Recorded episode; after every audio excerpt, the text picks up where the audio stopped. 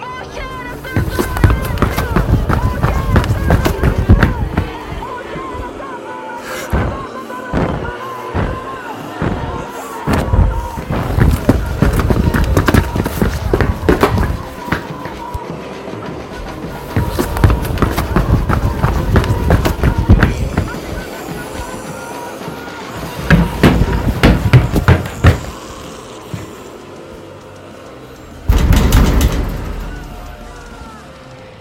rápido. Esto es Espacio Inseguro.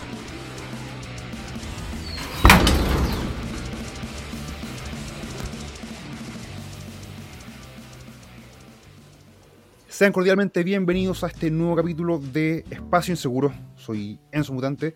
Y bueno, antes de presentar a los invitados del día de hoy, Muchas gracias a las personas que nos escucharon en el capítulo eh, anterior, capítulo número 24. Ha tenido una muy, muy buena recepción.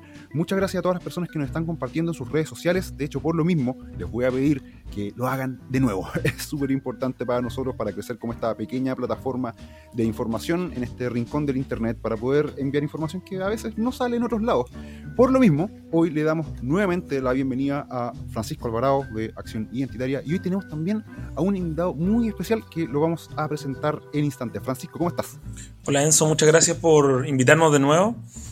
Eh, hablamos hartas cosas generales del programa anterior y fue muy bien recibido por la gente. Y hoy día eh, hemos querido traer una persona que no, no, vamos a hacer mayores presentaciones porque en definitiva no, no va a ser el foco del, del, programa centrarlo en el mensajero, sino en, el mensaje, es lo que tiene que decir. Y es una persona técnicamente muy capacitada, muy preparada. La vamos a llamar F por un tema de protección de la, de la privacidad. ¿cierto? Eh, y creo que es un acierto traerlo, así que vamos a aprovechar este tiempo con alguien que sabe harto. Así que muy, muy bien, muy bien por eso. F, bienvenido, ¿cómo estás? Hola, muy buenas tardes, un placer para, para ambos. Eh, para mí es muy importante hacer, ver lo que está ocurriendo, tratar de darle una dimensión más, más terrenal, como les comentaba anteriormente fuera de, micrófono.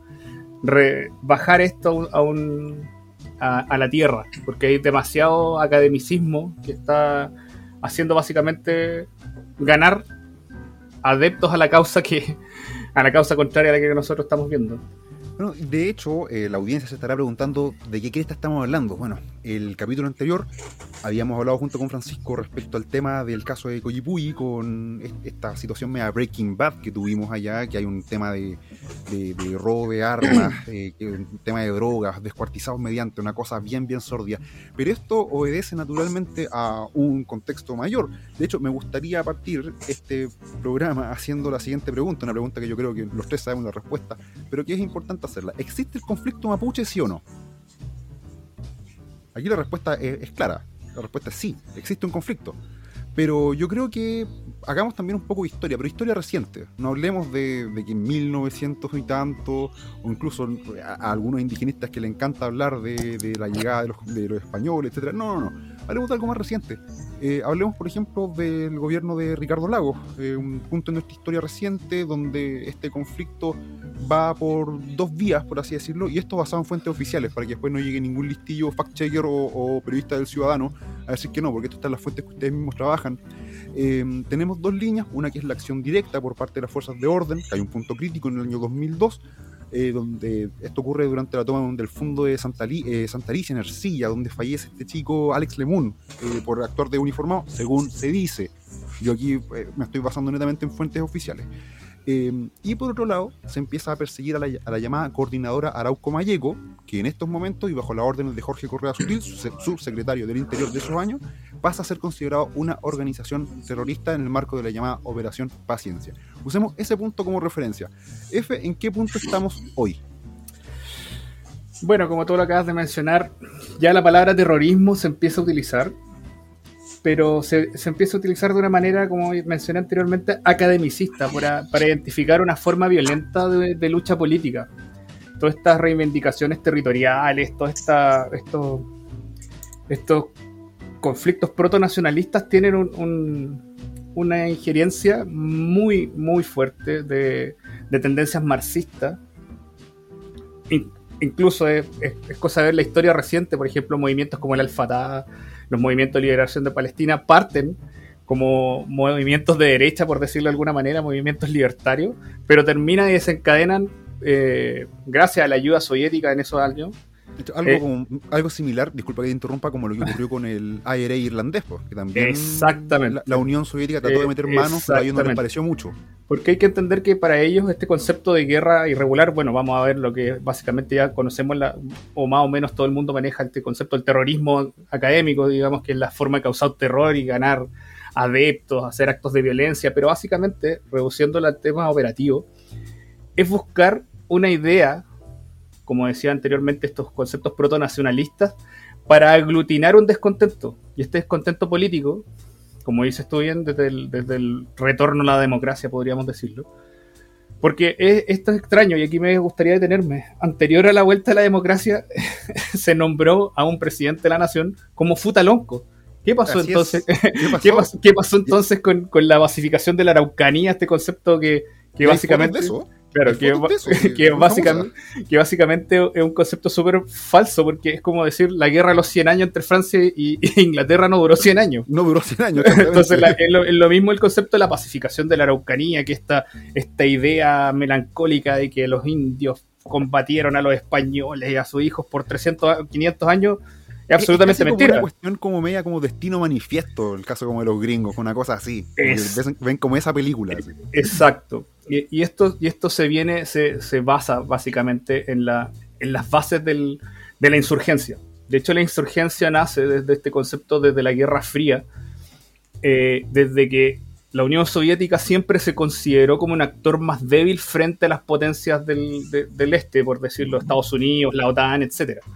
Pero tampoco fue un, fue un, fue un, fue un hecho eh, real 100%, sino que esto era para motivar la idea heroica del combatiente. Narrativa. Narrativa, es, nuevamente origen tenemos... Un origen filosófico también. Exacto, y de hecho el origen filosófico me estuve dando un par de vueltas por ahí, buscando antecedentes. El primero que menciona esto fue Engels en 1876, ¿ya?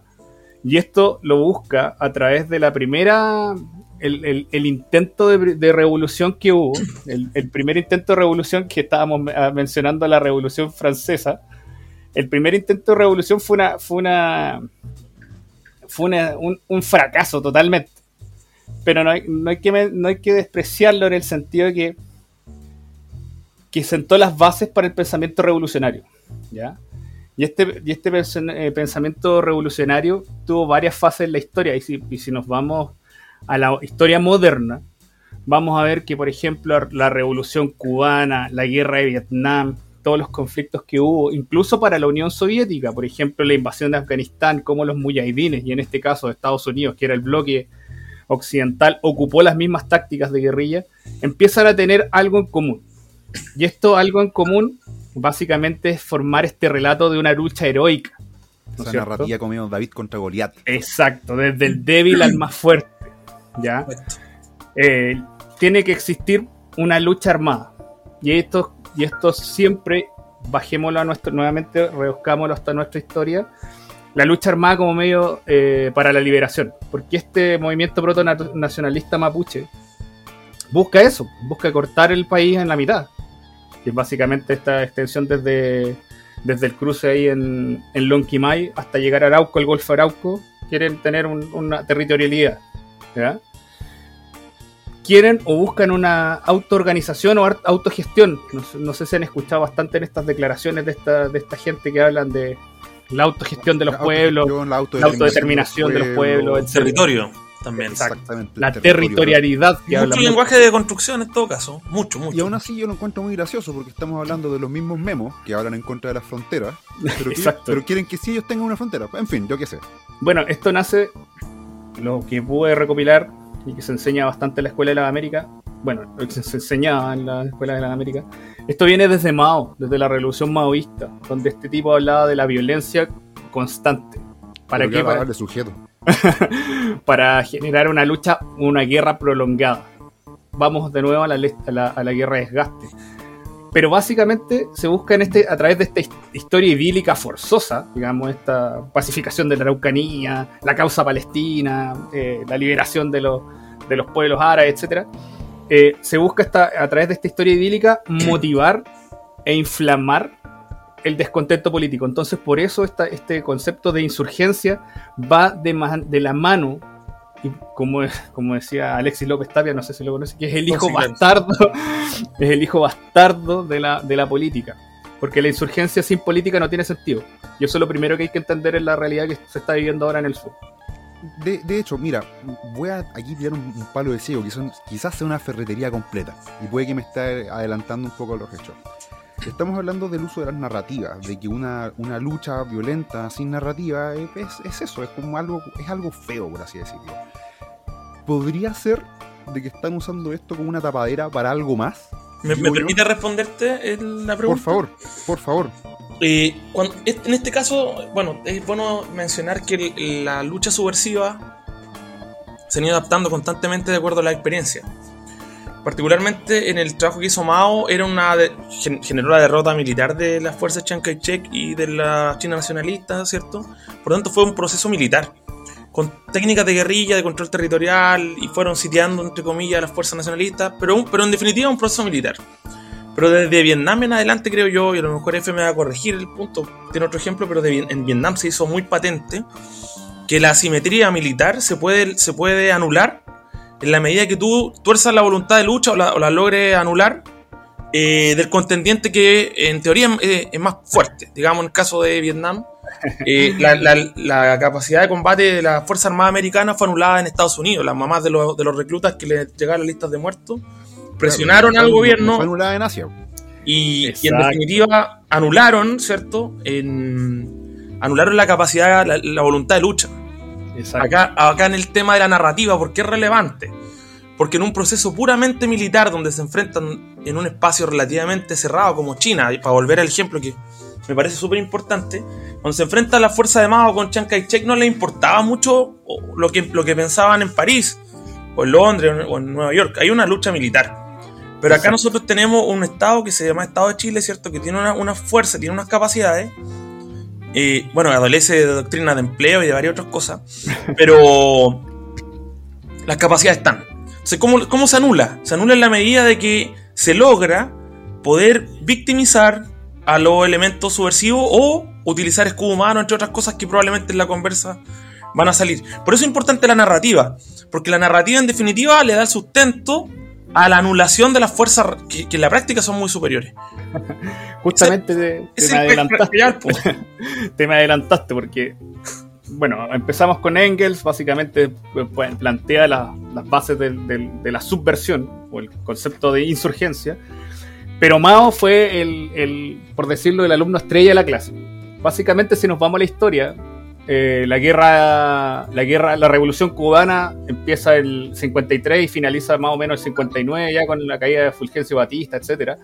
Pero la guerra de Vietnam, con los antecedentes primigenios, comienza más o menos en 55. Entonces estamos en, épocas más o menos similares. Y aquí es donde se nota que la influencia a través de la inteligencia soviética fue tremenda. Tremenda. O sea, no hay, nada que decir y en eso debemos aprender mucho a, a los helados. Ho Chi Minh es el máximo exponente, es el principal ejemplo. Y de hecho, si ustedes se fijan en todas las organizaciones más o menos eh, que podríamos decir terroristas, pero básicamente son unidades, unidades subversivas que hay en, Sudamérica, todas están basadas en la experiencia de, de, los combatientes en Vietnam, la mayoría. Correcto. Lo mismo que vimos. no, es azar. claramente no es azar. Ellos se encargaron de difundir esto a través del mundo. De hecho, hay antecedentes de inteligencia en Chile que habló de mucha gente que se fue a entrenar a Vietnam posteriormente a la revolución cubana. Eh, de hecho, hay historias, hay libros que se han firmado, que, se han, que se han hecho acerca de estas experiencias que tuvieron combatientes chilenos también en Afganistán, etc. Entonces esto se permeó y se entregó. Y una de las principales, uno de los principales conceptos de este combate es que el pueblo es el que se levanta en armas, entonces cualquier, cualquier cosa está permitida. Y eso es lo que vimos hace poco con el tema de, del Breaking Bad, como decías tú. Me robaron las armas y llego a derretir ácido, total, el pueblo me, lo exige y tengo que hacerlo. De, de, hecho, sí, o sea, estamos hablando, estamos hablando de un, de, un, caso que realmente tiene elementos, pero de, una serie de tele, de una esta serie de HBO, ¿cachai? Una cosa bien, bien loca, pero existe un, un fundamento, como tú mencionaste. Existe un fundamento eh, épico, heroico, que, claro, es el pueblo el que lo hace. Entonces, bueno lo, cual a mí en lo personal, y quizás no, no, no estamos descargando un poco el tema, pero porque también tiene que ver con un proceso como de podredumbre moral que estamos viviendo. La relativización de ciertas cosas es algo que a mí realmente me enferma. O sea, si lo hacen ellos, bueno, ellos son santos, pues, está, todo bien, ¿o no? Ellos pueden traficar con drogas en el caso que lo hagan, total, lo hacen ellos, está bien, pues. Entonces, como que, no sé, me da como algo en la guata, en serio es un requisito, Enzo, disculpa, un requisito sine qua non. O sea, el hecho de que en la, en la sociedad que da sustento, entre comillas, a estas fuerzas, que son, bueno, la sociedad chilena es preexistente al Estado propiamente tal. Entonces, por tanto, la, sociedad chilena, que, es la que le, le, entrega, le otorga legitimidad al Estado de Chile, es fundamental que esa sociedad esté corrupta y entienda las cosas de una manera media rara. Porque si no, no comprarían el discurso o no caerían en el juego de la subversión de que, como hablamos anteriormente, victimizar a los catrillancas, ¿cierto? Tirar niños de escudo humano y hacer otra serie de actividades. Bueno, eh, técnicas, no que, eso, y tácticas que son absolutamente relacionadas con la intifada palestina, el uso de los menores de edad, el escudo humano, etc. Entonces necesita una sociedad, una sociedad ignorante para ignorante o deconstruida, para que eso engloba todo casi, para, para poder, para que ese efecto de esas tácticas tan simples y tan predecibles tengan un efecto tan importante. Mira, estamos hablando básicamente de, puntos generales. Me gustaría hablar ahora de algo puntual. Y una pregunta dirigida especialmente a F. ¿Cómo ha mutado este tema? Eh, estamos hablando, por ejemplo, eh, mira, te lo voy a decir desde mi, punto de vista como tipo que de repente veía la tele en su adolescencia, que no cachaba mucho. Y yo veía, por ejemplo, la tele y cuando se hablaba, no sé, mira, ya cité al chico, está al Alex Lemon tú veías la tele y veías a, unos cabros agarrándose a hondazos con, con, carabineros y todo. ¿En qué momento empezó a haber como armamento de guerra? Porque eso es lo que hay. es que. ¿Qué, diablos pasó? Es que lo que hay que entender, nuevamente, salir del, concepto académico del, del, famoso terrorismo, es que nosotros ya estamos en una guerra. Es una guerra no declarada. Así de simple. Y hay que entenderlo. Puede que suene un poco maximalista lo que estoy diciendo, pero de acuerdo a lo que se habla, a niveles político estratégico, esto ya es una guerra. ¿ya?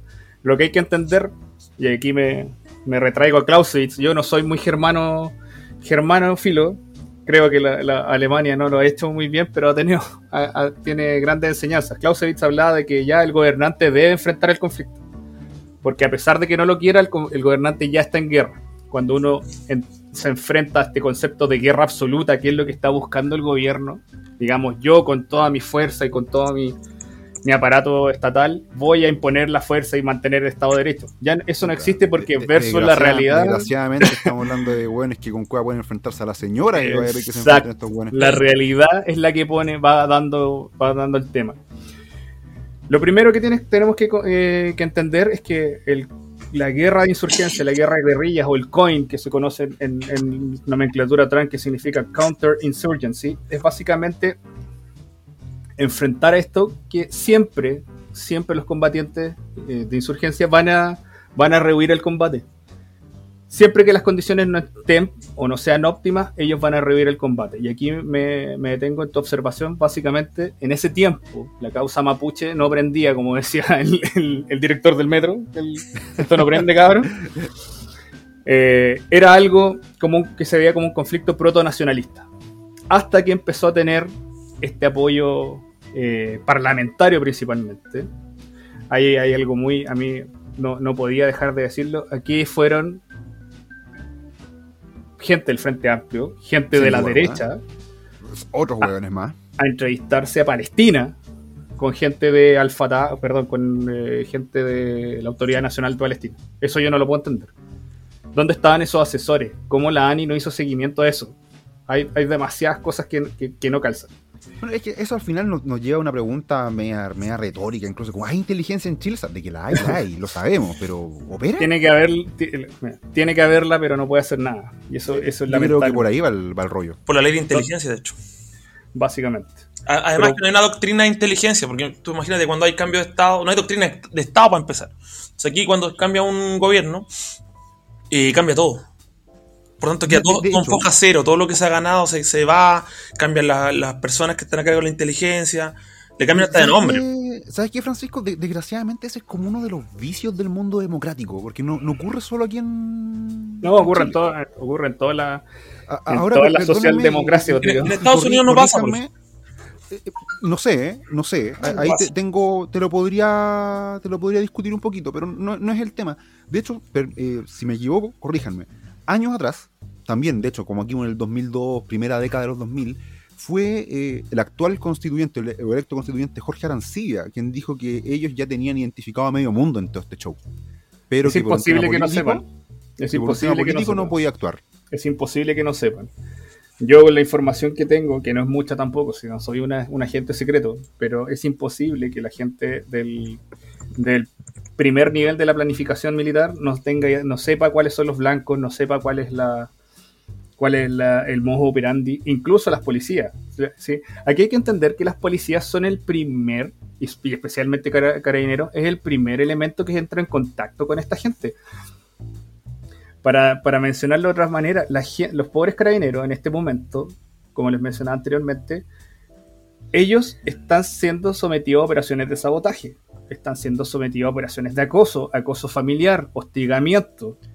y eso, sin, ir más lejos, cuando, cuando aparece el tema del estallido delictual, ¿cómo se filtraban las bases de datos de oficiales? Exacto.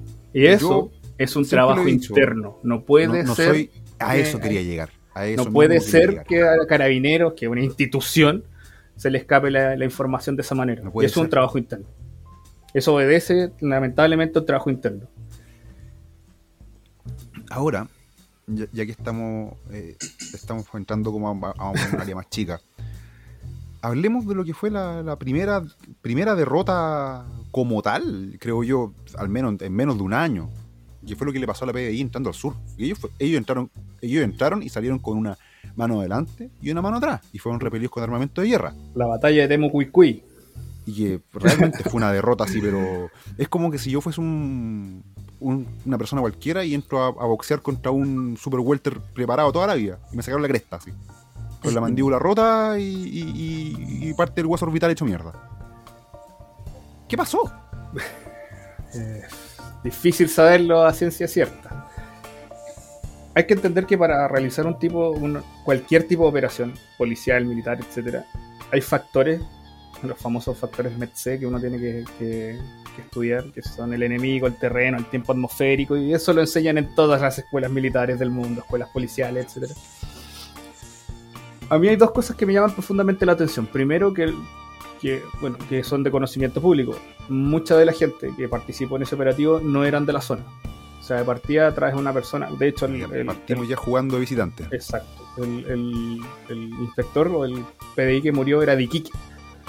O sea, ya tienes una persona que no tiene nada que ver con el entorno, quizás con el conocimiento de la, de la zona que no es menor, en una, en una situación de combate, porque esta fue a todas luces una situación de combate fue una batalla. Lamentablemente hay que reconocerlo y hay que decir que no, que en este caso las fuerzas del Estado perdieron porque fueron sobrepasados.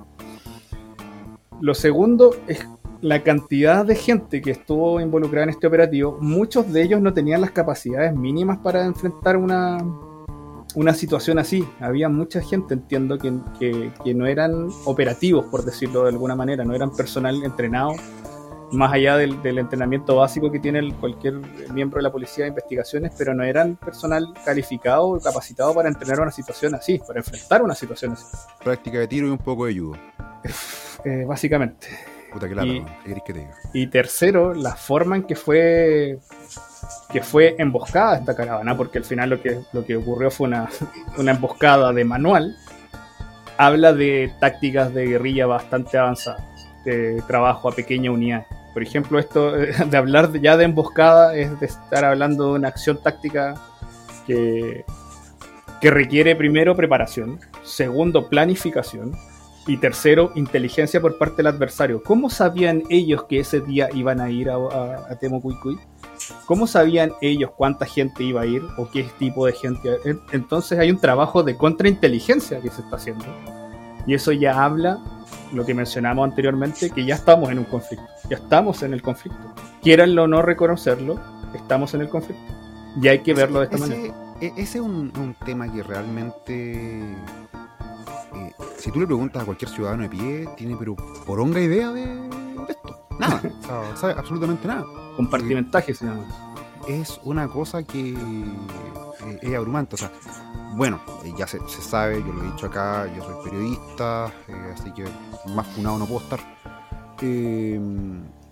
Pero me, me abruma porque también veo, la, eh, veo la, la- la complicidad de los medios de comunicación en torno a esta clase de, de cosas. O sea, lo que le pasó, por ejemplo, a la gente de TVN, que ellos también recibieron ahí un- una, una dosis de, de qué es lo que pasa cuando tú alimentas al monstruo y el monstruo de repente te pega un mordisco en las manos. Ellos lo sintieron. Y aún así hay un silencio sepulcral en torno a esto. es porque ya tienen ganado el territorio. No me refiero al territorio físico, que también lo, vamos a hablar de la, de la clara dimensión territorial que tienen estos conflictos de, de insurgencia. No sé si conocen el juego chino del Go. El Go, efectivamente. Eso es. Están cubriendo nuestros espacios, nos están ganando Pieza a los pieza. espacios. Pieza a pieza, pedacito a pedacito. Porque yo entiendo que en TVN eh, en este momento estaba viendo una investigación, un estilo sumario. Y, y ya dentro de las mismas, digamos, declaraciones del periodista que fue atacado, ya hablaba de una persona que estaba asociado a los carabineros, un ex militar o algo así, que él decía que le había mandado un mensaje, un saludo, si estabas bien justo en el momento del ataque. Entonces ya, Ya está Uno- mojado. ya empieza a dudar del tema. Uno ya, mojado, está ya- ya mojado. empieza a dudar de, de- de la, de la veracidad del, del- del evento, etcétera. Ahora, hagamos la pregunta importante. ¿Tú crees que, esta- que este sumario va a llegar a algún lado? Yo No, no creo, no creo, no, no tiene, no- ganado, tiene sentido porque al final eh, empieza a minar la, la, la retórica idealista, como estábamos hablando, este actos heroicos en contra del, del enemigo invasor. Pero a mí me preocupa otra cosa. La, nuevamente, volviendo al tema de la, como le decía Tomás Mochati en, una, en, una, en un video de, estos de Bio Bio, la batalla de Timo eh, la filtración de información de, la- de los entes de los aparatos de seguridad del Estado. Eso para mí me está. Eso bueno, es lo primero. Eso es gravísimo. Es, es lo primero Eso es que, gravísimo. que- y, y es, y es de manual, o sea, lo primero que hace, de hecho, si ustedes revisan cualquier manual de guerrillero urbano que existe ahora en internet, que, que hay muchos, digamos, pero los más, los más, los que están traducidos al español, los que vienen de ETA, los que vienen de España, etcétera, hablan precisamente de, de infiltrar la- las estructuras de poder. Y este famoso secretario del Poder Judicial, al que pillaron con el FAL argentino, que extrañamente, y para no para que no queda, quepa ninguna duda, tenía la bandera mapuche en la culata, esta famosa estrella de ocho puntas. Oye, no, sí, eh, eh, O sea, en, en fin. ¿Qué en más, fin, bueno. ¿Qué más quieres? O sea, ¿qué más otro, qué, qué Eh. más otro antecedente quieres, necesitas para saber que eso está infiltrado? No, Entonces- hay, hay unas, hay unas cosas que realmente si, si uno se pone a hacer el uno más uno, no te puede dar otra otro resultado más que vos. Pero estos compadres se, se esfuerzan en que te dé 7, que te dé 4, que te dé 10. Bueno, según la justicia no lo podemos nombrar porque estaríamos cometiendo un delito por el decreto, del decreto de la por el secreto de la investigación. Todo lo que está relacionado con este tipo es demasiado extraño. No, no sé si extraño, es un poco evidente, pero es para, para, para que no para que nuestra para que nuestra sorpresa no sea no sea no- no- Ah, ah, no- ahora, De mira, hecho, de hecho, lo- los cargos que ocupaba, que de- exacto mira, la familia paréntesis. tipo de lo que estaba hablando F, eh, si tomas el, el- es de manual, como dice, y no solamente en, el, en, en la subversión propiamente tal, sino que en el narcoterrorismo, en, cuando se tomaron el Palacio de Justicia el 85, lo- la gente de Pablo Escobar tenía metido a la gente, al, al- al personal de alimentación del palacio. Ya todo medio. Entonces, no solamente se busca cargos cargos cargos particulares, sino que se, se tiene gente del aseo, se tiene gente de la, Todos, de la cocina, se tienen todo amarrado. Ese es un tema. Y en el caso que, de lo que estaban mencionando el funcionario del, del Poder Judicial, eh, salió el tiro el- el- el- lo- los voceros a decir que él no tenía acceso a las causas, no tenía acceso a mu- no tenía- prá- prácticamente no auxiliar de aseo. Pero la verdad es que no era un auxiliar de aseo. Era un que era que tenía acceso a muchas cosas, probablemente a las causas y probablemente también a algunas órdenes que se emanan y que tienen que ver con intervenciones telefónicas y un montón de, de cosas. bueno Papá había sido intendente intendente y había sido funcionario de la ANI. Exacto. Entonces, esas conexiones ya te hablan de una infiltración. Muy raro, es muy. No, bueno, en realidad no es tan raro, pero. antes de entrar a las rarezas, porque hay un montón de perros verdes, aquí hay una jauría de perros verdes. Eh, hablemos de lo siguiente, mira, ya que estamos hablando de lo que fue la, batalla de Temo y, y, esta fue una pregunta que yo creo que nos vamos a seguir haciendo, pero me gustaría hacer un, poco más. En estos momentos, ¿qué diablos, o sea, con qué capacidad de fuego tienen estas personas? Porque estamos hablando, el otro día salió una noticia de un helicóptero que a no sé cuántos metros de altura y lo alcanzaron con munición de hierro. Exacto. Francisco, eh, ¿quieres iniciar tú los fuegos? Por favor, ilústrenos, porque yo con, con, mucha suerte tenía una, una 9 milímetros en las manos y eso sería todo. Hay, hay harto, bueno, se partió yo creo que con el uso de munición eh, calibre 12, típica escopeta que está en todos los campos, yo creo que se, empezó por ahí, que es lo más, que es lo más común. Pero se fue modificando el, poder de fuego. Eh, tal como lo habíamos hablado en el programa anterior, habían armas de la infantería de marina peruana, hay armas argentinas, el FAL. Son, son fusiles de. Bueno, son fusiles de, guerra, ¿cierto? Munición, en munición de alto poder. Son armas que con una mira adecuada pueden tener más de alrededor de un kilómetro de alcance. Eh, yo he escuchado, he escuchado también de la presencia de Dragunov y de Mosin Nagant, lo que es complejo. El, el Dragunov es un fusil de mm, semiautomático de origen ruso, que entre sus características tiene, por ejemplo, en la mira, un, te avisa cuando te apuntan con un visor infrarrojo, te avisa. O sea, no un arma. No son armas que, que uno diga son, son armas de. Ah, que nivel rural. No son armas. No son para defender los caballos. No, no, no un arma amateur, digamos. No, no, no, una, no una persona que se dedica a disparar en un club deportivo a tener un. No, un no, se puede tener, de hecho. No se puede tener. Y eso lo usan en Venezuela. Son armas de origen ruso. Eh, hay, hay, harta arma también que probablemente ha sido robar arsenales militares de países vecinos. Y también hay mucha presencia del M16, que es el arma que, que, metieron por Carrizal Bajo. Disculpen, voy a ponerme el, gorrito de, aluminio. A, ver si. No sé si estaré tan perdido, pero quién sabe. Ok, estamos hablando de armas de procedencia que se manejan mucho en Venezuela por los agentes bolivarianos, estamos hablando de esto de M16, que ya, bueno, eso ya sabido, pero estamos hablando de armamento de procedencia rusa también. Eh, oye, hemos tenido un proceso de inmigración ilegal y descontrolada en, los últimos, ¿cuánto? ¿Los últimos ocho años? Nadie ha controlado un carajo. ¿O, es muy conspiranoica la que estoy diciendo? Eh, lamentablemente no. Y tiene, bueno, trataron de esconderlo mucho durante la insurrección de octubre, la presencia de agentes del SEBIN, la, de la inteligencia bolivariana en, Chile durante todo el proceso. Pero esto se remonta más atrás. De hecho, cuando las fuerzas colombianas atacaron un campamento en Ecuador donde dieron de baja al mono Jujoy, no sé si recuerdan ese... Me acuerdo muy bien de eso. Bueno, de ahí sale este famoso notebook con, las declaraciones del Partido Comunista. Bueno, en ese tiempo Lautaro Carmona entiendo que era uno de los que aparece mencionado en esos, en esos mails. Así es. Que son de fuentes abiertas, yo no estoy difamando a nadie por ese caso. Habla de te vamos a pagar con toneladas de armas. ¿Dónde estaban esas toneladas de armas? Claramente tienen un arsenal, tienen acceso a armamento, tienen acceso a munición, porque recuerden que todos estos esfuerzos bélicos se tienen que sostener en el tiempo. Vamos de nuevo a lo que decía Mao, tiene que ser una guerra prolongada, tenemos que generar la eh, el debilitamiento del adversario. Y seamos honestos, hacer la guerra sale de plata. Exacto. ¿Y de dónde sale toda esa plata? Como decía la, canción de, de, Molotov, que me acordaba cuando hablaba con Francisco delante, de la droga que producimos, ustedes son los consumidores. Y ahí estamos cerrando el círculo. Y ahí se cierra el círculo. ahí estamos cerrando el círculo. no hay que ser analista de inteligencia para entender que, que de alguna parte sale el financiamiento. Es súper relevante lo que dice F en relación a las armas, porque cuando fue la operación Sodoma, donde cae el mono Jujuy eh, y se revelan, son alrededor de. Creo que le enviaron alrededor de 200, 300 correos. Eh, y, ahí, bueno, queda en evidencia lo que las relaciones que tienen. Y cuando le dice que le va a pagar con toneladas de armas, aquí es el otro factor, que el factor logístico no es ningún problema. Hay hoy día una permeabilidad en las caletas de las costas. Es que ya vamos concatenándonos una cosa con otra y vamos a llegar, llegamos a muchas conclusiones. Hoy día la caleta de Quidico es tierra de nadie. Hoy día no hay, no, no la caleta Quidico es parte, yo diría que el terminal nervioso de la ruta de Ho Chi Minh que, hay, que, le llaman la, la, policía en el sector. Mira, tenemos eso. Y caleta Quidico entran y salen eh, barcos que llegan de noche, ¿cierto? Barcos de mediano calado. Claro. Y por ahí entran, salen armas, entran drogas. Entonces hoy día sacar armas y mandarla a Colombia no es un problema. pu- pueden hacer tráfico de personas con miles de hueones todas las noches en la frontera norte de nuestro país. ¿Qué te hace pensar que no pueden hacer lo mismo con armas en el sur? No, claro, esto sería a nivel, a nivel de marítimo, tra- transporte marítimo. Sí, sin duda, sin duda. Eh, ahora, nuevamente, voy a ponerme el, el- gorro de aluminio. Eh, y quería preguntarle a ustedes dos, para que ustedes sepan más que yo.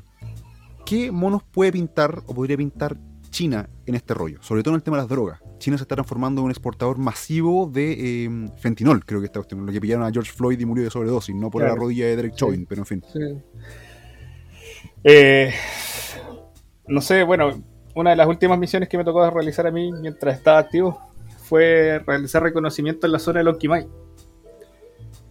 Y extrañamente, no sé si ustedes conocen el- la base de comunicaciones china, también estoy hablando desde un supuesto, que está en la, en la zona de Neuquén, a 90 kilómetros exactos de la frontera con Chile, que es una, un- una cantidad de hectáreas que entregó el gobierno argentino a perpetuidad, entiendo, como dato a 100 años a- al gobierno chino, que es una base de inteligencia de señales. Bueno, cualquier cosa nosotros estamos preguntando para la tarea a la U de un amigo. No, no- no piensen mal.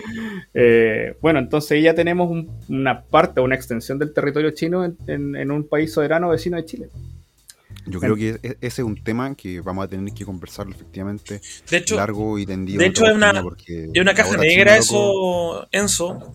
Y es, una, es una ciudad como para 7.000 habitantes, tienen un montón de radiotelescopios, por teoría de, de observación eh, espacial, por teoría. Espacial se supone, que son la- los radios, son, la- son el control de la, de la futura estación espacial china. Que Pero no se sabe. Ahora, atendiendo directamente a la pregunta que tú estás haciendo, yo no creo que China tenga un interés particular en el promover la, la venta de droga en el sector de Lota, Concepción y hacer de pasta base a las poblaciones. No lo tiene. pero- es que, es que ese, ese, ese Pero- es el pero, rollo. Estamos disculpa, hablando de un para- mercado que para se terminar pero en fin. No es un objetivo prioritario para China eso. Pero sí hay objetivos secundarios que se, que se compatibilizan con eso.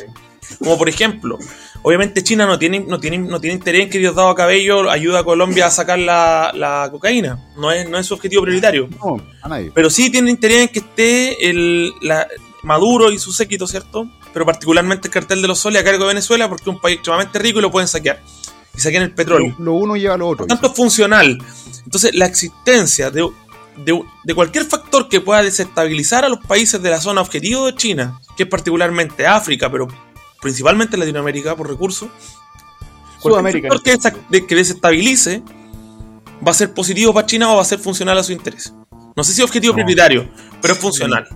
Un objetivo, un, un objetivo estratégico de China siempre ha sido el, el estrecho Magallanes, que es el único paso natural.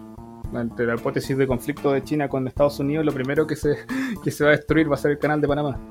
Básicamente eso va a volar por los aires, pero en, en tiempo récord, creo. Panamá tiene Bueno, una- un, un- un- un reloj en marcha atrás ya. no, no es que yo sea un tipo muy dado a las apuestas, pero de aquí a. ¿Cuántos años le quedan? Bueno, Biden todavía tiene cuatro años, pero además que se arma el, ahí el rancho en, en Taiwán, porque eso se viene bueno. Así que efectivamente lo de Panamá tiene tiene sus días contados. Ahí podríamos hacer una, una Bueno, pequeña apuesta en torno a volviendo- Pero volviendo al, al tema local, volviendo al tema local, eh, hablemos, mira, ¿cómo, cómo, cómo se ha manejado este tema? Porque tú hiciste, por ejemplo, una, una crítica al, al academicismo con el cual se, eh, se hablan estos tópicos. Claro. Hablemosle a las personas de pie, ¿qué, qué representa esto para el Chile presente? Pero va- vamos por parte, como, como hubiesen dicho con este descuartizado allá del sur. Como dicen, Eh, en, o sea, ¿dónde fue? En Au- Aucán, Huencha, Huenchalaf, ¿cómo se llama esa? La UAM. Exacto, la UAM. Como lo dicen, como lo dicen los de la UAM, vamos por parte. Vamos por parte. Esos eran los de la. No, Huaychana Ucam Mapu en la UAM. Que, que es una decisión de la CAM, pero bueno. No, no hablo en jerigoncio, pero bueno. Choin Eh, Kenche, creo que así se llama. Sí, la- estoy en las Kenche, ahí El fue Train donde-. Eso, ahí fue donde, donde hicieron el- el- la temporada. ¿Cuánto? La temporada 6 de Breaking Bad. Eh, ok, entonces, hablemos de casos puntuales. ¿Qué es lo que tenemos en el sur hasta el momento? Hablemos de, cómo se ha manejado este tema. ¿Ha habido un manejo de esto? No, absolutamente no ha habido manejo. Eh, lo que hay ahora, y hay que entenderlo así, hay un conflicto que está en ciernes, hay una insurgencia que busca el control territorial para sus medios de producción, básicamente la droga, que era lo que estábamos hablando. Eh, gente de la APRA, para mencionarlo, permanentemente teniendo esto, esto de inteligencia pura y dura de esto es human, como se conoce en, en términos en términos más oficiales ellos permanentemente hablan del tráfico de droga que hay en el sector. Entonces es imposible que esto lo transformen en un en un conflicto policial, en una situación policial. El Estado de Chile tiene que entender de una buena vez, en este caso el gobierno, cosa que no va a pasar. Tiene que entender de que aquí no va a llegar la caballería, no va a llegar un país extranjero, no va a venir la ONU a poner una buffer zone, así como ocurrió en los Balcanes, o como va a poner una línea demarcatoria en, en Chipre. No, la wea. Tiene que entender que no va a llegar la caballería. Tenemos que ensuciarnos si queremos estar limpios. No sé, realmente es un tema, porque ahí- mencionaste algo que, que es súper eh, decidor, por así decirlo. No va a llegar la caballería. Eso, eso por un lado. Lo otro, eh, ¿cómo, los gobiernos, porque no es el gobierno, los gobiernos, eh, no se han puesto los pantalones con este tema, nadie le ha puesto el cascabel al gato. Y, lo más vergonzoso es cuando se ha hablado de violencia rural. ¿Me puedes creer esa weá? es un eufemismo, pues, es absolutamente un eufemismo porque lo que pasa es que no quieren, en- como vu- vuelvo a insistir, y aquí es donde yo siempre hago la conexión con la causa palestina. Me, me merecen el mayor de los respetos los palestinos, por si acaso, no tengo y menos un y menos antisemitismo, me parecen el mayor de los respetos a ambos de los pueblos, he entrenado con varios, he trabajado con ellos, así que no tengo ni una causa particular, pero me llama mucho la atención la concordancia con obje- de objetivos que tienen con, este movimiento palestino. Eh, es, demasiado simil. hay demasiadas similitudes que son. No quiero decir que sean, que sean copias o que estén, estén ligados, pero, pero efectivamente hay una influencia y se nota. Por ejemplo, lo que no quiere el Estado chileno es, es quedar como el Estado de Israel, que va a atacar a esta pobre, por ejemplo, el otro día Claro, cuando fue la- la, la- el- el- la- la chapa de, de- De- del Estado asesino, el Estado genocida. asesino, genocida, que Oye, destruye ya- un ya- ya edificio de las... Ya que mencionaste el Estado de Israel, te quería hacer una pregunta, y esto puede que venga a colación o no. ¿Te acuerdas de un caso que fue llevado a luz por, por en, el- en ese entonces ministro del Interior, Rodrigo Hinspeter, eh, con este compadre que era medio, eh, por decirlo, medio de pueblo semítico? Al-Sayhawi creo que era el, el- el- el apellido del, del muchacho, y se armó todo un tema ahí de, de que, de la existencia de elementos extranjeros en el conflicto del sur. Ahora yo te quería preguntar, aterri- esta cuestión. Hablemos de elementos extranjeros en el sur. ¿Hay o no hay? ¿Tú crees que hay? Yo quiero saber dónde están esos dos ciudadanos palestinos que estaban gratis en un departamento en Recoleta que fueron expulsados de la noche a la mañana y que estaban con una orden de arresto por desórdenes públicos. Uf, man. Ahí Eran- uno, eran- grande, ¿eh? Eran tipos que tenían porte militar, Ah. cultura física, se notaban muy violentos, estaban muy locos. No eran, un- no eran, No eran dos, dos Mohamed ahí. No, no, random. era- no, no y no- venían, y no no- venían a vender cheguarma en la esquina. No, No, y no era- sabía qué estaban haciendo. y yo- que o nadie sea- diga que somos antisemitas en esta weá. A mí por lo menos me gustan los chaguarmas. se, se- se sabía qué estaban haciendo. Ahora, Eso- disculpa, cuando uno, se hace la, cuando uno se hace pregunta a nivel, a nivel de cumplimiento de objetivos tácticos, uno tiene que partir de la base de que estos grupos primero se sentaron a pensar. Sí. Por tanto, como tienen pensador estratégico y, adaptaciones tácticas propiamente tal, también para poder ejecutar ya la parte en terreno, eh, son muy parecidos, como dice F, a los palestinos, pero también tienen muchos conceptos parecidos a los vietnamitas. Hay mucha experiencia también de Centroamérica, de, los- conflictos que hubo, gente del MIR que fue, y ellos han ido, ellos han ido heredando eh, estas capacidades, estos conceptos los han ido heredando. Cuba, Cuba no ha dejado de entrenar guerrilleros. Partamos por eso. Eh, gente que estuvo en, la- en Ucrania ahora último desde el gente que 2014. estuvo ahora en Ucrania, correcto. Ahora, por otro lado, cuando F dice no va a llegar la caballería, es súper importante eso, porque la, la- la derecha todavía cree que va a llegar el, almirante Merino con Pinochet y va a sacar los tanques a la, a la calle y va a hacer cosas. El ejército no lo va a hacer. Fra- Francisco, no, no, no, no di- tú cada vez que, me, que mencionas esa weá, sabes que me duele la cabeza porque conozco a tanto memo. No, que ahí se acaba, la- aquí- ahí se acaba el análisis. realmente, realmente creen esa weá. Ahí se acaba el análisis, el ejército no lo va a permitir, listo. Se acaba, se acaba el análisis. Pero la- créeme que la- lo- los movimientos subversivos no, no terminan el análisis y la adaptación de, de- de- de temas nuevos.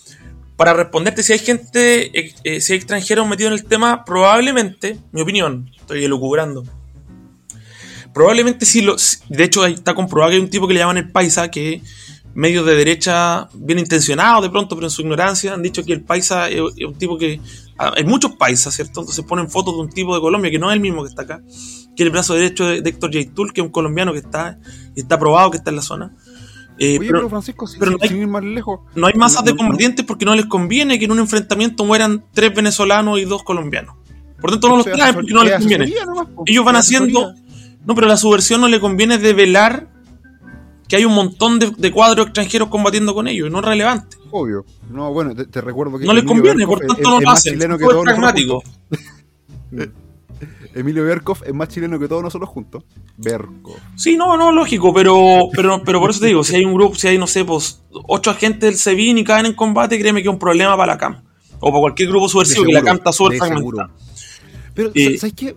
Y, y- y- discúlpeme que me ponga súper fatalista. Yo creo que después vamos a entrar en, en la sección como la pastilla negra dentro de este podcast.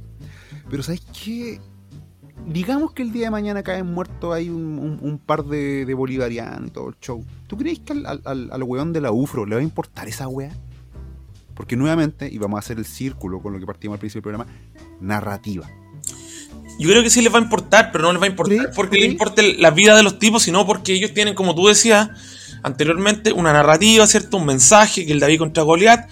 Por tanto, el hecho de que empiecen a aparecer eh, eh, extranjeros o, o ellos tengan, demuestren fuerza, se rompe ese- esa idea, porque la subversión, para entender el concepto, subvertir viene de dar vuelta un poco la, la situación. Entonces, es partir desde un origen en el cual son los más débiles, ¿cierto? Los desposeídos, la famélica legión, como dice la internacional, pobrecito, y que quieren dar vuelta a la situación y hacer justicia. Por tanto, si te aparece un montón de armas, te aparecen, no sé, comandos, comandos rusos, te aparecen tipos del Spetsnaz, 15, y mueren en el combate, es malo. Es malo para la, para la causa.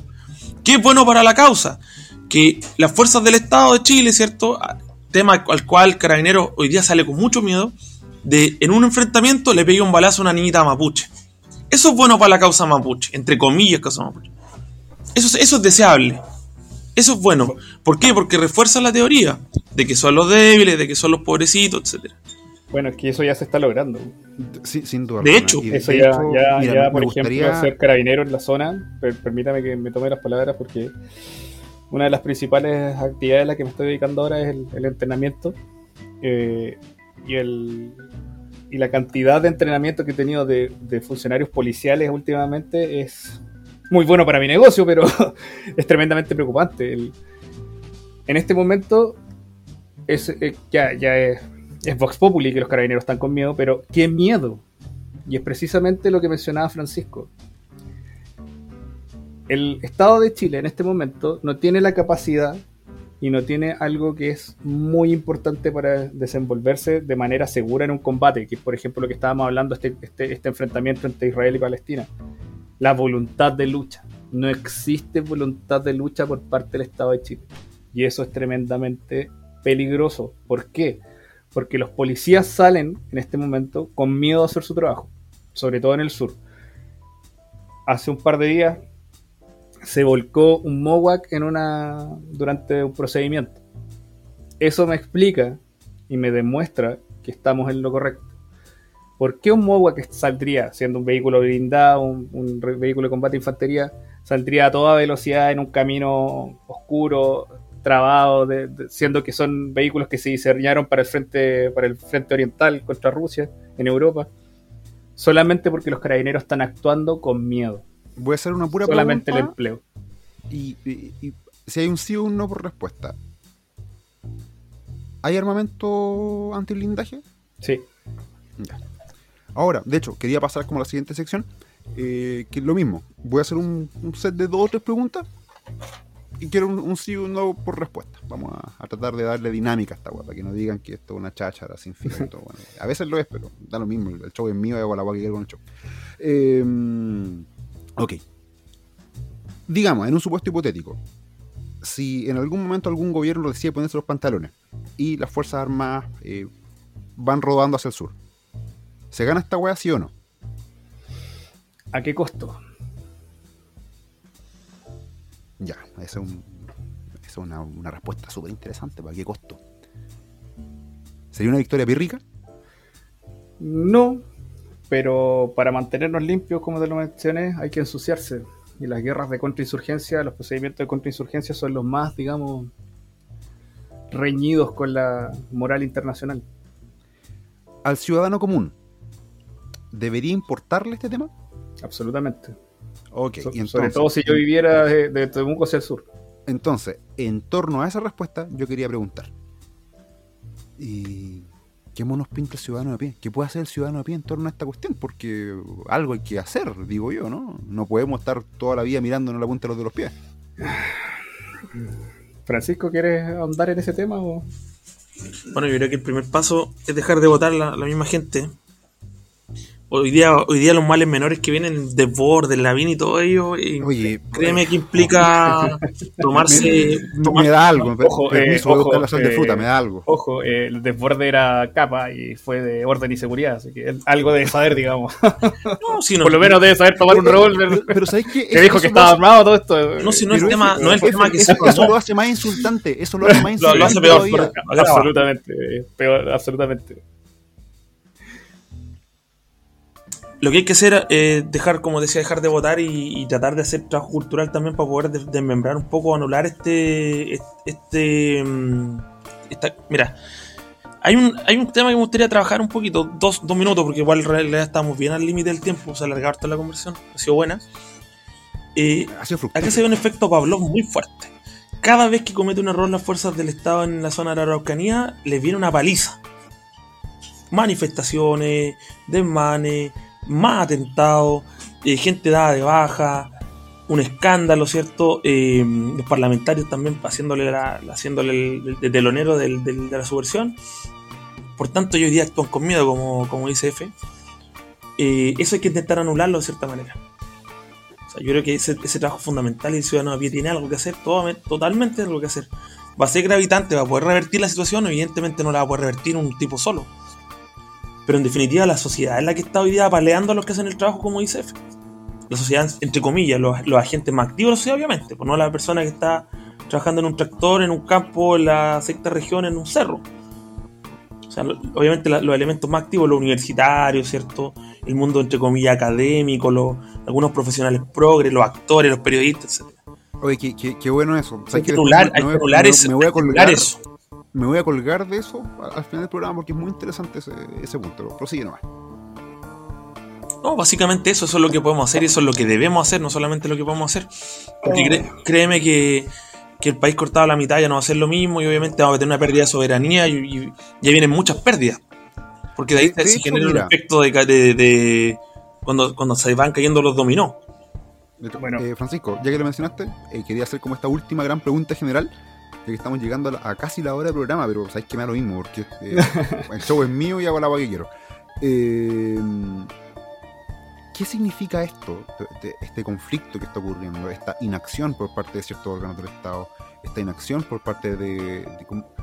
Mira, no quiero decir inacción por parte del cuerpo carabinero, porque yo sé que ellos están, pero están de, de- de manos muy amarradas pero esta inacción por parte de, de los poderes que son, por así decirlo.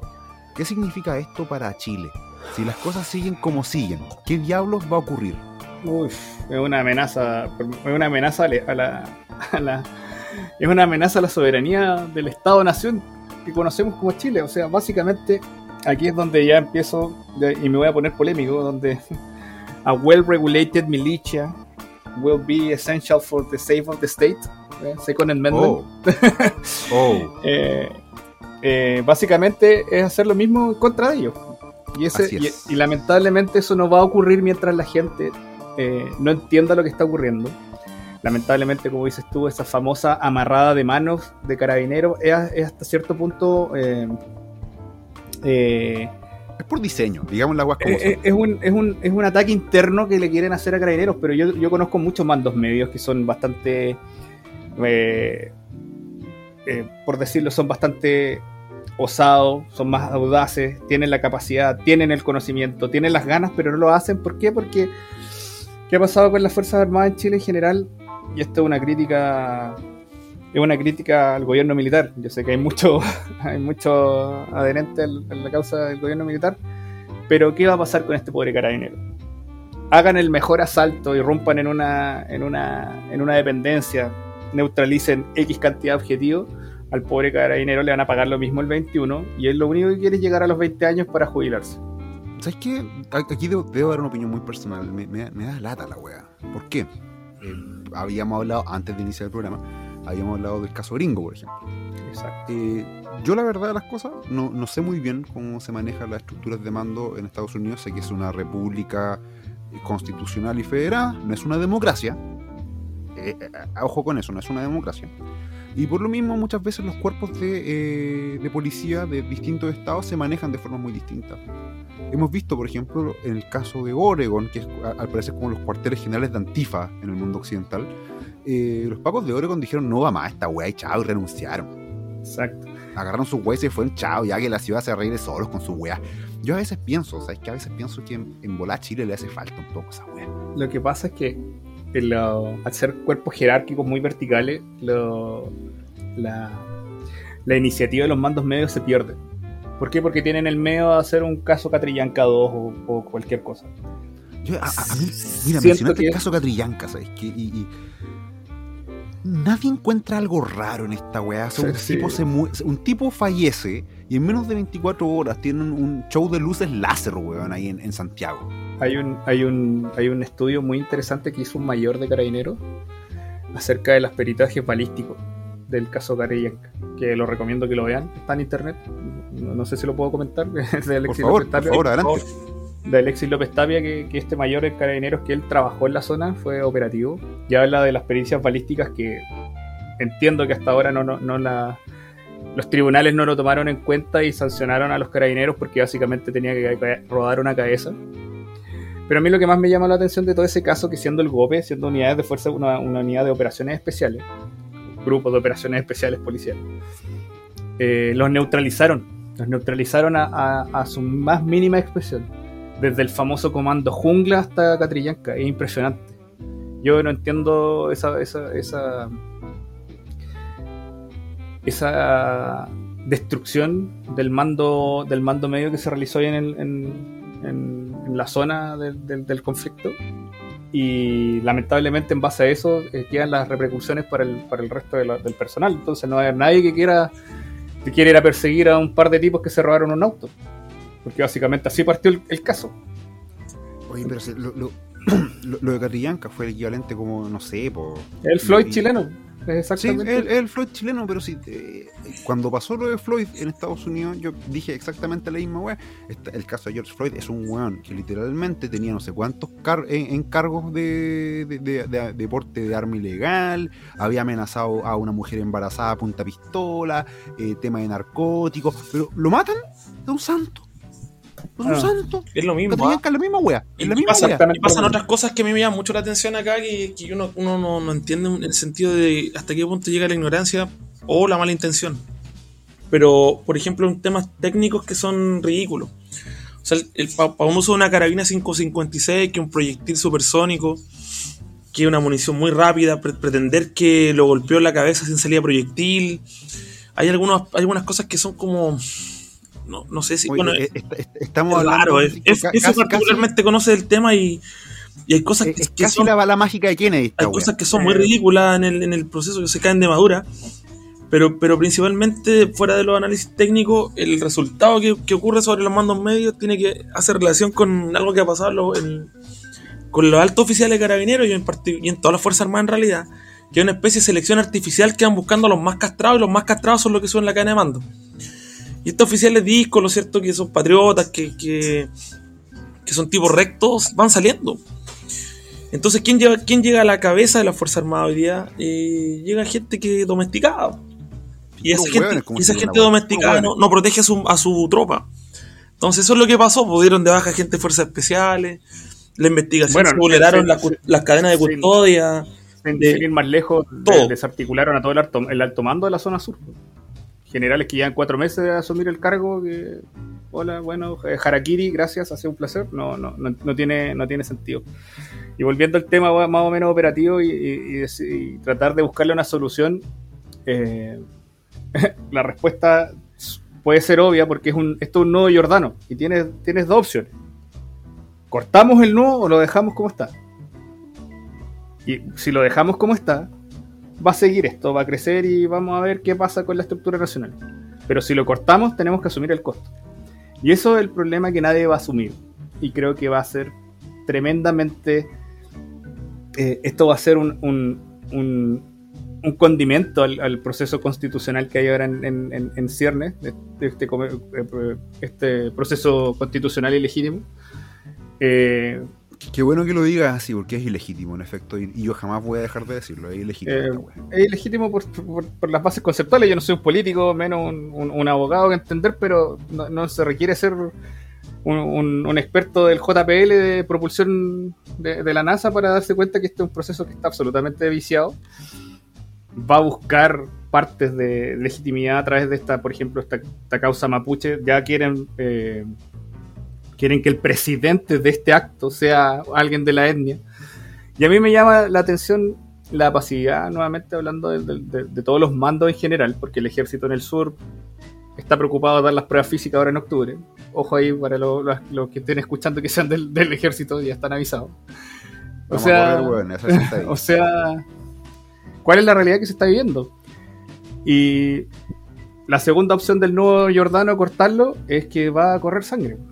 Y, lamentablemente tengo que decirlo de esa manera, quizás sea un poco, poco catedrática, poco docta. No me interesa porque mi nivel es operativo, así que no me interesa tomar contacto con intendentes ni, enviados de la macro zona sur, ¿cómo se llama? Los enviados plenipotenciarios, que son casi unos. unos cochinos burócratas. Unos, unos senadores romanos. Eh, pero algo va a tener que ocurrir y yo quiero que ocurra desde el punto de vista, siendo que, mi, que, casi toda mi experiencia es de contrainsurgencia, quiero que esto ocurra desde una base política estable. No quiero que el pueblo se levante en armas, por, favor, no quiero que, lo entiendan así. Pero tiene que, ocurrir algo desde una, de una, de una óptica eh, desde una óptica que esté regulada, porque estos conflictos y a mí me llama mucho la atención, y aquí con esto quiero cerrar porque ya estamos en la hora. Una vez escuché a Boric, creo, o a Jackson, hablar de la balcanización de la política chilena. Ojo la ironía. Una de las cosas que ocurrió, bueno, una de las además de la, de la, guerra y los campos de exterminio que existieron, porque cuando, los, cuando los europeos nos hablan de, que ellos son una sociedad civilizada, bueno, yo les digo... Bueno, sí, claro. Que, eh, hicieron el 99 y vean la guerra de los Balcanes a partir del 94. Y, después hablemos de civilización. Eh, habla justamente de eso, un componente étnico tan fuerte que llevó a la destrucción de uno de los países más con mayor desarrollo, siendo que era uno, era uno de, Yugoslavia era uno de los países no alineados, por decirlo de alguna manera, no está, eran básicamente una, un, país satélite de la Unión Soviética, pero tenía sus componentes internos ya que... el mariscal Tito y sus cosas. Socialismo nacional de Tito, prácticamente. que los eslavos básicamente, sí, básicamente. Bueno, aparte los eslavos para mí son una son, son, son, son gente especial, o sea, no, son, especiales. Son, diferentes y son realmente inteligentes. Bueno, de ahí viene Tesla, no hay nada más que decir. Buen punto. Pero estos tipos que vivían juntos, que tenían a la Jerusalén de Europa, que era Sarajevo, se mataban entre ellos en los mismos edificios. Apunte machetazo, suena una locura, una cosa primos de loco. que eran musulmanes versus los primos que eran cristianos, que eran ortodoxos, se lanzaban granadas dentro de las casas. Entonces, ese tipo, de, ese concepto de balcanización, yo lo aplico, o eso, tiene que entender que estos países, por ejemplo, Yugoslavia, en el máximo de su capacidad tenía 18 millones de habitantes, 15 millones de habitantes, creo y se separaron en países tales como, por ejemplo, Croacia, que tiene 5 millones, Bosnia y Herzegovina, que tiene 3 millones. Pues enanas, así como eh, eh, Santiago partido en 3 región, Exactamente. Entonces, imagínense ese, ese tipo de, de, bestialidad que existe, que ya está demostrado que existía en Chile, en una zona como el sur. Entonces, yo prefiero que haya una salida institucional a que haya un pueblo en armas levantándose, porque al final este concepto de balcanización o estos procesos de guerras de freedom fighters que hay en todos lados, por ejemplo la guerra en Siria, la guerra, lo que está ocurriendo ahora en Ucrania, las guerras en, muy mal, la guerra en Dagestán, la guerra en Chechenia. termina muy muy mal. Y nosotros no somos un país que tenga la capacidad de tener una guerra interna con los vecinos que tenemos. No, entonces nos van a descuartizar. Es hora de que el, de que el Estado se ponga los pantalones largos. Esa es mi única eh, realmente, opinión. Dios te, escuche y el diablo sea sordo. Yo creo que aquí compartimos esa opinión, sin duda alguna. Yo en el programa pasado había hablado de la política del, divorcio pacífico, pero se ve tan lejano en un territorio como el nuestro. Realmente, es, todo un tema. Es todo un tema. En fin, oye, eh, F, gracias por estar acá con nosotros. Un placer. Nuevamente, muchas gracias también por estar aquí en Espacio Inseguro. Y aprovecharé de dar la cháchara en estos últimos minutitos que nos van quedando. Cosas que nosotros podemos hacer. Eh, primero que todo, eso va a sonar súper fresco, raja. Compartan esta wea, porfa. Eh, no cuesta nada. Y lo importante es hacer cultura. Ya la derecha no lo hizo. Ya la derecha institucional no lo hizo, no le importa. Pero existimos muchas personas que queremos un país bueno, honesto, decente. Que sí queremos hacer algo de verdad, no nos interesa la política, pero sí nos interesa que el día de mañana podamos salir a nuestras calles y, ver que las cosas estén bien, de que haya empleo, de que el crimen no esté rampante por las calles, de que seamos una nación unida y que nos reconozcamos a todos nosotros como chilenos. Así que partamos por eso, partamos por hacer cultura. Que no te vendan la pomada de que no, que tienes que sentir culpa por ser chileno, porque los indígenas. No, no, no, no. Somos todos chilenos acá. Somos todos chilenos, desde el norte hasta el sur. Somos todos chilenos. Y aquellos que odian Chile y que usan palabras como balcanización, que usan palabras como plurinacional, que usan palabras como diversidad o multicultural, pueden irse pero cagando para afuera.